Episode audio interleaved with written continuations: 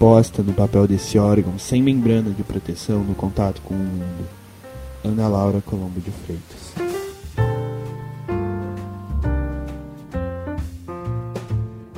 Da Estante, seu momento de leitura com a rádio da universidade.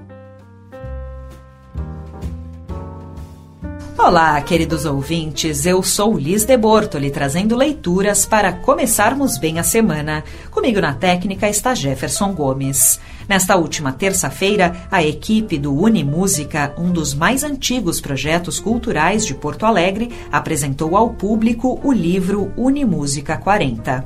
A obra reúne diversos registros e depoimentos sob organização da coordenadora do projeto, Lígia Petrucci. Além disso, Lígia também atua como diretora do Departamento de Difusão Cultural da URGS e, dentre os diversos textos que compõem essa publicação, é um dela própria que selecionamos para abrir essa segunda-feira. A centelha da descoberta, o deslumbramento, a surpresa. O que buscam, afinal, os programadores e gestores de ações culturais? Qual é a matéria a partir da qual se exerce essa atividade? No domínio inconstante e ilimitado que é a cultura, o trabalho de programação e gestão de manifestações artísticas pode assumir em si mesmo a marca de uma criação.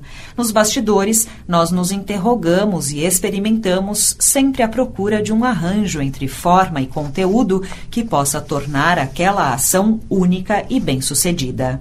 O caminho percorrido pelo projeto Unimúsica manifesta essa aptidão. As pequenas transformações, as grandes viradas, a renovação, os deslocamentos, tudo atesta um esforço permanente no sentido de conectar públicos e artistas em uma convergência fecunda não há receita, e aí justamente reside o indício do risco, do desafio.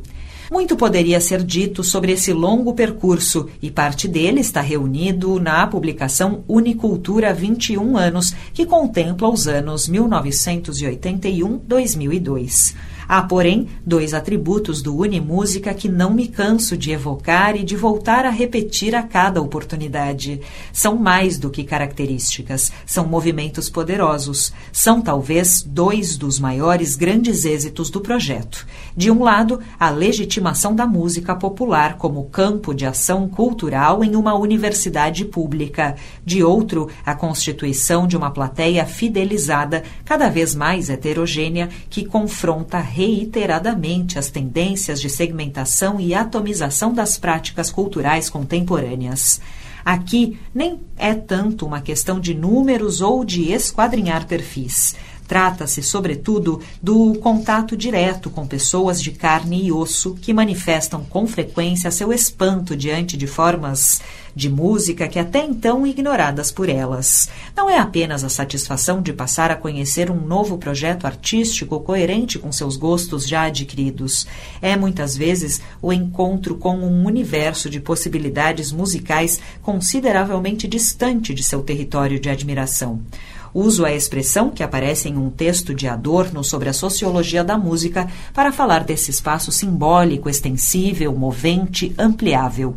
Nesse movimento, o espectador expande seus pontos de referência, substituindo a lógica da exclusão, algo como ou aquilo que conheço e costumo ouvir, ou nada, pela da adição, mobilizando para cada escuta diferentes critérios.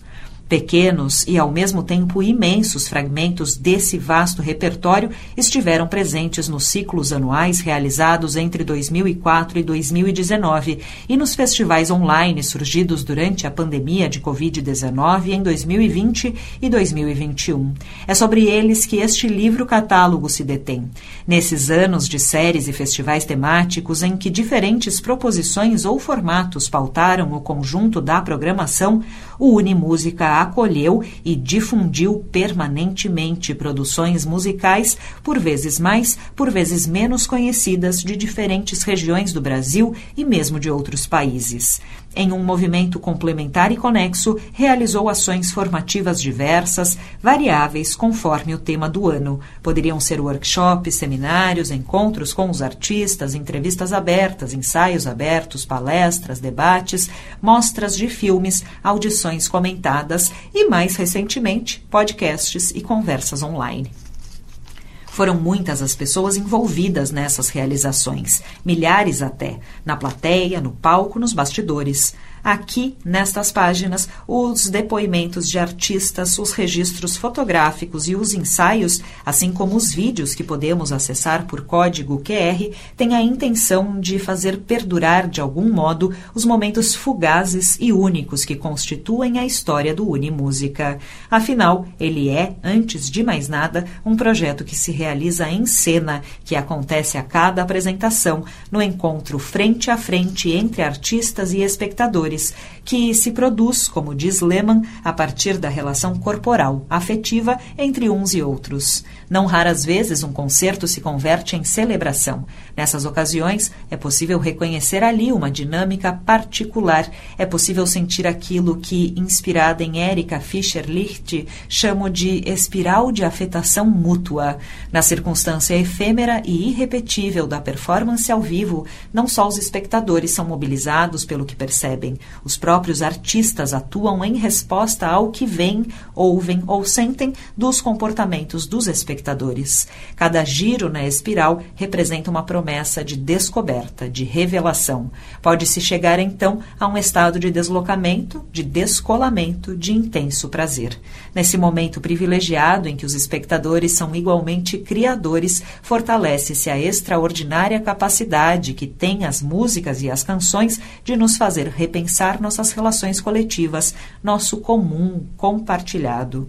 A aspiração é de que este livro nos ajude a burlar a fugacidade da cena e nos permita reencontrar os desejos e as presenças que dão sentido à Unimúsica. Neste programa trabalharam Liz de Bortoli, Mariana Sirena e Guilherme Gabineski.